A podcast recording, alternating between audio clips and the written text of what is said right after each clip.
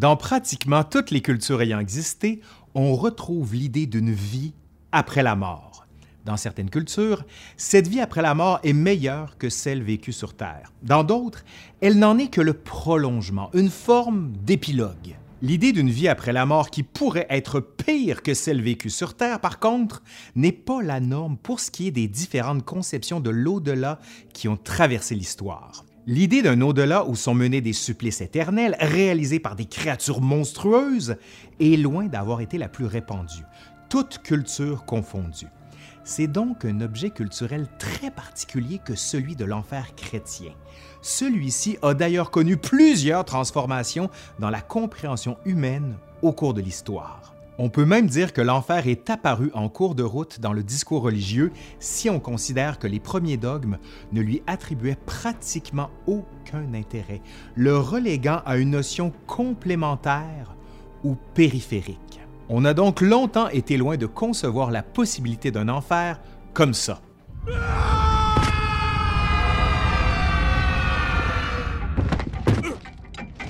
Ouais, on pourrait aussi penser à ça.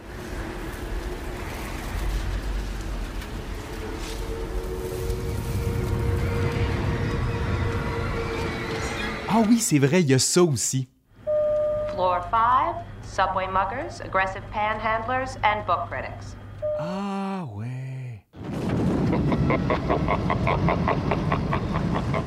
Comment j'aurais pu oublier ça?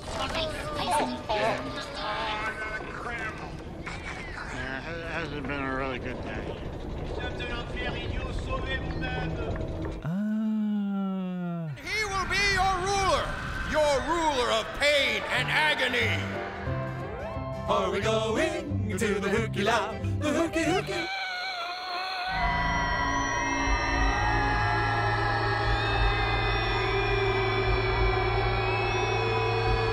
Allez, aujourd'hui à l'Histoire nous le dira, une histoire des différentes représentations de l'enfer.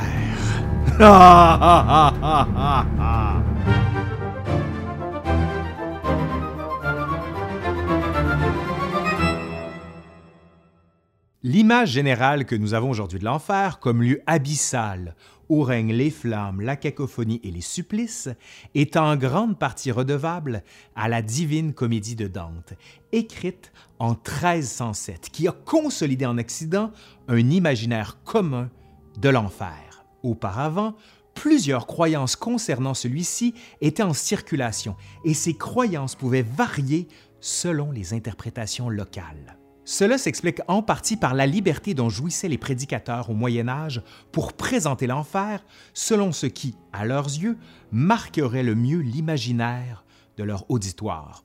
Pour y parvenir, il n'était donc pas rare de solliciter des éléments de l'imaginaire régional lui-même, alimenté par de longues traditions culturelles. Les différentes cultures antérieures au christianisme, en effet, ont façonné différentes images de l'au-delà qui se maintiendront dans les conceptions de l'enfer que l'on retrouve chez Dante et encore aujourd'hui. Ces cultures étaient toutefois loin de concevoir l'enfer comme une punition morale, ce qui est le cas pour la chrétienté. Dans la plupart des croyances mésopotamiennes, égyptiennes ou encore grecques, l'au-delà était plutôt compris comme un monde auquel on accédait sous une seule condition, d'avoir perdu la vie. En d'autres mots, le type de vie vécu n'était pas considéré comme ayant une influence sur le type de vie après la mort que l'on pouvait mener. Pour certaines cultures, l'au-delà était d'ailleurs un lieu physique présent sur Terre, dans des régions éloignées de l'Est ou de l'Ouest, voire même au bout du monde. On pouvait donc penser qu'avec le développement des transports, on pourrait un jour aller visiter le royaume des morts et retrouver nos proches perdus. Dans d'autres cas, notamment dans certains récits d'Égypte, le monde des morts se situait plutôt dans le ciel, dans le soleil ou encore par-delà les astres, conception qui sera conservée dans certaines versions du paradis chrétien, mais pas de l'enfer. L'idée d'un royaume des morts situé au plus profond de la terre s'est toutefois imposée dans les cultures entourant la Méditerranée environ un millénaire avant l'apparition du christianisme. En Égypte, ce royaume était celui d'Osiris, où figurait son immense palais divin. En Grèce, ce royaume était l'Hadès, et plus tard, la maison d'Hadès, le nom du lieu s'entremêlant à celui du dieu régnant sur celui-ci. Dans les deux cultures, on retrouve par ailleurs deux figures surnaturelles qui marqueront les conceptions suivantes. D'abord, celle du nocher, pilotant l'embarcation menant au monde des morts, qui pouvait soumettre les défunts à des énigmes ou à des devinettes, ou encore leur exiger un paiement pour le passage. Ensuite, celle d'un ou de plusieurs gardiens des portes, imposant et menaçant dont la mission est de s'assurer que personne ne puisse franchir le seuil sans être véritablement décédé, et surtout que personne qui soit entré ne puisse en ressortir. Chez les Grecs, ce gardien sera incarné dans la figure du cerbère, un chien à multiples têtes dont le grognement seul suffit à éloigner les ambitieux.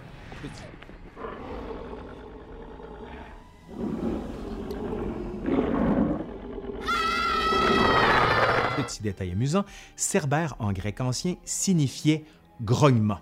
Alors qu'aujourd'hui, on le représente avec trois têtes, certains récits grecs d'époque, comme la Théogonie d'Hésiode, lui donnent jusqu'à, tenez-vous bien, 50 têtes différentes. Ouais. Les différentes cultures avaient aussi des désaccords importants concernant l'au-delà. L'un des plus importants est sans doute la question de savoir s'il est possible ou non pour un vivant de visiter l'au-delà. Pour les Égyptiens, tels que décrits dans l'Amdouat et le Livre des Morts, seules les personnes décédées peuvent visiter le royaume de l'au-delà et espérer parvenir à l'immortalité s'ils remplissent adéquatement toutes les étapes demandées. C'est pourquoi les grands pharaons se préparent de leur vivant aux épreuves qui les attendaient de l'autre côté, en apprenant des réponses à des énigmes diverses et en retenant les bons chemins à prendre dans le monde des morts. Chez les Grecs, l'Hadès apparaît au contraire comme un lieu pouvant être pénétré par les héros, à condition que ceux-ci remplissent les rituels magiques nécessaires et qu'ils sont prêts à risquer d'y être emprisonnés à jamais. Dans le chant 2 de l'Odyssée d'Homère, Ulysse s'y aventure pour questionner les morts et obtenir des informations pouvant l'aider à retourner chez lui. Chez les Romains, sous la plume de Virgile dans l'Énéide, Aîné en fera de même pour aller rencontrer son père et connaître ses successeurs. Plus on avance dans l'expansion chrétienne, moins l'au-delà sera considéré comme un lieu pouvant être visité de son vivant, sauf pour une exception. En effet, au contraire des Grecs et des Romains qui pouvaient le visiter grâce à certains rituels et certaines ruses, l'au-delà chrétien devient, à partir du 8e siècle, accessible uniquement par l'entremise de visions ou de voyages de l'âme, que l'on nomme catalepsie ou acte de saisie. Ces visions de l'enfer qui seront consignées à l'écrit seront diffusées à travers l'Europe et connaîtront un succès immense. Un exemple notoire de ces visions sera celle de Bède le Vénérable, écrite au 8e siècle. On peut se poser la question, à quand remontent alors les premières versions officielles de l'enfer chrétien?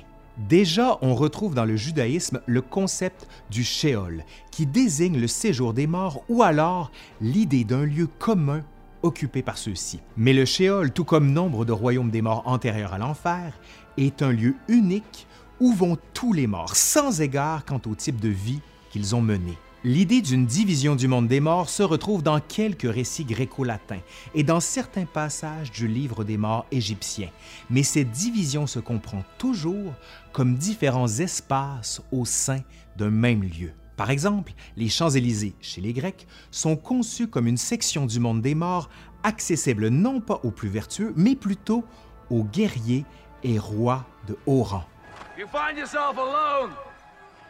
Riding in green fields with the sun on your face, or you are in Elysium!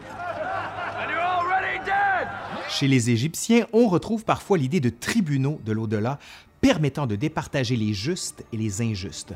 Mais ces notions de juste et d'injuste doivent toujours, selon la majorité des spécialistes, être comprises comme fortement imbriquées dans celles de positions élevées dans la hiérarchie sociale. L'idée d'un enfer comme lieu à part entière et comme lieu de punition morale émerge en fait au cours du Moyen Âge. Les premiers pères de l'Église, avant le 4e et le 5e siècle, ne prêtaient pratiquement aucune attention au shéol ou même à l'idée d'un enfer et privilégiaient plutôt le thème du jugement dernier tel qu'élaboré dans la Bible. Le terme infernus en latin est d'ailleurs chez les anciens utilisé uniquement comme adjectif, ce qui témoigne du rôle secondaire que la notion occupe dans les discours. Il faudra attendre la Vulgate de Saint Jérôme, version latine de la Bible, au IVe siècle pour que l'emploi d'Infernus comme un nom de lieu se popularise. Déjà, chez Saint Jérôme, l'enfer est compris comme autre chose que le Shéol. Comme l'indique l'historien Jean-Claude Schmitt, le principal moteur dans l'élaboration d'un enfer compris comme le royaume de Satan, où se retrouvent les damnés, sera le fruit de la volonté des théologiens d'élucider les nombreux problèmes soulevés par cette notion au sein d'une religion qui prône le pardon et l'amour. Si Dieu et Jésus-Christ sont des formes absolues d'amour et de pardon, il semble alors contradictoire d'avancer que ceux qui ont commis des fautes de leur vivant seront condamnés et mis à l'écart après leur mort sans possibilité de rédemption. Avec l'apparition de plus en plus forte de l'idée des châtiments et des tortures éternelles, sans doute inspirées par les châtiments divins que l'on retrouve dans la mythologie grecque et dans plusieurs autres cultures méditerranéennes et germaniques, la question de l'enfer deviendra ni plus ni moins qu'un véritable paradoxe. Au début du Moyen Âge, une piste prise par les théologiens pour répondre à ce problème sera d'élaborer la notion de déchéance, dont la figure emblématique sera Satan lui-même. La notion de déchéance deviendra ainsi l'explication de la possibilité de l'enfer, puisque cette dernière consiste à perdre les privilèges que Dieu et Jésus-Christ donnent par amour à tous. Satan incarne cette première forme de déchéance, de condamnation, terme qui vient de la même racine que le terme damné, pour avoir tenté de se rebeller contre Dieu. En effet, Satan était initialement un ange, l'un des préférés de Dieu, jeté en bas du ciel pour avoir été trop ambitieux. Cette idée d'une chute métaphorique se conjuguera parfaitement à celle d'un enfer souterrain, déjà populaire comme nous l'avons vu dans les cultures pré-chrétiennes. Avec le développement de la figure du diable, aussi appelé Lucifer, Satan ou encore Méphisto, les théologiens peuvent offrir une voie de sortie au paradoxe de la punition. Ceux qui, comme Satan, font volontairement le choix de certaines actions au cours de leur vivant perdent le privilège inné d'être aimés par Dieu et sont de ce fait condamnés à rejoindre le diable en enfer. Être en enfer signifie donc être soumis à l'autorité de Satan. Puis, suivant les avancements de la découverte théologique de l'enfer par les interprètes et commentateurs, aux nombreux subalternes qui s'ajouteront au paysage infernal. On voit alors apparaître dans la hiérarchie de l'enfer diablotins et démons de toutes sortes, aussi considérés par les théologiens comme d'anciens anges ayant connu la déchéance cette origine divine explique leur pouvoir supérieur aux âmes humaines. D'autres problèmes émergent toutefois de cette nouvelle conception. D'une part, il faut pour les théologiens maintenir l'autorité de Dieu sur Satan pour éviter que celui-ci soit compris comme une entité de statut de force égale à Dieu. Dieu, en effet, doit rester dans le christianisme l'être suprême. Pour conserver Satan sous l'autorité divine, on commencera alors à intégrer plus clairement le diable et ses démons au plan général du jugement dernier. L'enfer devient alors deux enfers. Un premier qui constitue une forme de salle d'attente pour les morts et qui ont vécu dans le péché et qui devront être jugés lors du retour du Christ sur terre et un deuxième subséquent au jugement dernier, où les âmes qui se feront refuser de réintégrer leur corps sur terre seront transportées par les suppôts du diable pour y subir des châtiments éternels. De cette manière, Satan et ses subalternes sont réintégrés comme les serviteurs de Dieu et de Jésus-Christ, participant à leur visée ultime. D'autre part, un autre problème qui émerge est celui des personnes qui, tout en ayant vécu des vies sans faute, n'ont pas pu s'engager dans la voie chrétienne, que ce soit les jeunes enfants morts avant même d'être baptisés, ou encore les anciens qui ont précédé la venue du Christ sur terre. Par souci de cohérence, il semble en effet problématique de donner un statut de déchéance à ceux qui n'ont rien fait pour perdre l'amour de Dieu. C'est pour pallier à ce problème qu'apparaîtront progressivement dans le discours religieux de nouveaux mondes intermédiaires entre le paradis et l'enfer le purgatoire pour les âmes qui n'ont été ni suffisamment vertueuses, ni suffisamment fautives. Les limbes des patriarches pour les justes de l'Ancien Testament qui n'ont pas eu l'occasion de connaître le Christ, puisque celui-ci leur a succédé. Et finalement les limbes pour les personnes non baptisées, essentiellement des enfants ou des personnes décédées entre le moment de leur conversion et leur baptême. Petite information dernière minute, sachez qu'en 2007, le Vatican a officiellement aboli les limbes. Ben oui. Cette entreprise de mettre de l'ordre dans l'enfer, menée par les théologiens du Moyen Âge comme Saint Augustin et Saint Thomas d'Aquin, permettra d'officialiser la place clé que jouera historiquement cet enfer dans les présentations du dogme religieux. Le lieu de l'enfer deviendra alors non pas seulement une notion connexe, complémentaire, mais bel et bien un concept central, permettant d'indiquer aux pratiquants quel type de vie ils doivent mener. À partir de cette reconnaissance bien réelle de l'enfer, ce dernier connaîtra de plus en plus de spécifications et de mises en détail lors du bas Moyen Âge et de la Renaissance, notamment par l'œuvre commune de prédicateurs et de théologiens qui interpréteront et réinterpréteront les textes disponibles à la lumière de cette nouvelle compréhension, tout comme des peintres comme Jérôme Bosch qui les représenteront de manière de plus en plus explicite. Les peintures qui seront faites de l'enfer, du diable et de ses démons contribueront en effet au développement d'une compréhension sensible des châtiments, mais aussi de l'apparence même de l'enfer, qui était saisie auparavant seulement par l'entremise de textes et de l'imaginaire de lecteurs. C'est d'ailleurs par l'inter-influence des représentations graphiques et du discours religieux que se peaufinera l'idée que les châtiments de l'enfer ne sont pas choisis arbitrairement, mais plutôt de manière conséquente avec les fautes commises. Cette cohérence entre la faute et la punition est évidemment en lien direct avec la pratique au Moyen Âge et à la Renaissance de mise à mort publique et violente des criminels, dont les procédures sont choisies par les autorités en fonction des crimes commis. C'est en écho à ces pratiques que l'on commencera à défendre dans le discours religieux que les sodomites, les avaricieux, les orgueilleux ou encore les gloutons connaissent des punitions différentes en enfer selon les péchés posés de leur vivant, condamnés à l'éternité à vivre des versions extrêmes de leur faute. Idée qui restera jusqu'à ce jour dans notre imaginaire populaire de l'enfer. So you like donuts, eh? Well, have all the donuts in the world!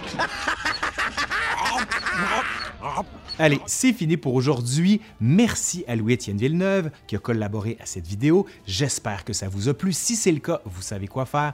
Un pouce par en l'air, vous partagez, vous commentez, vous faites vivre la vidéo. Vous pouvez aller voir le Patreon.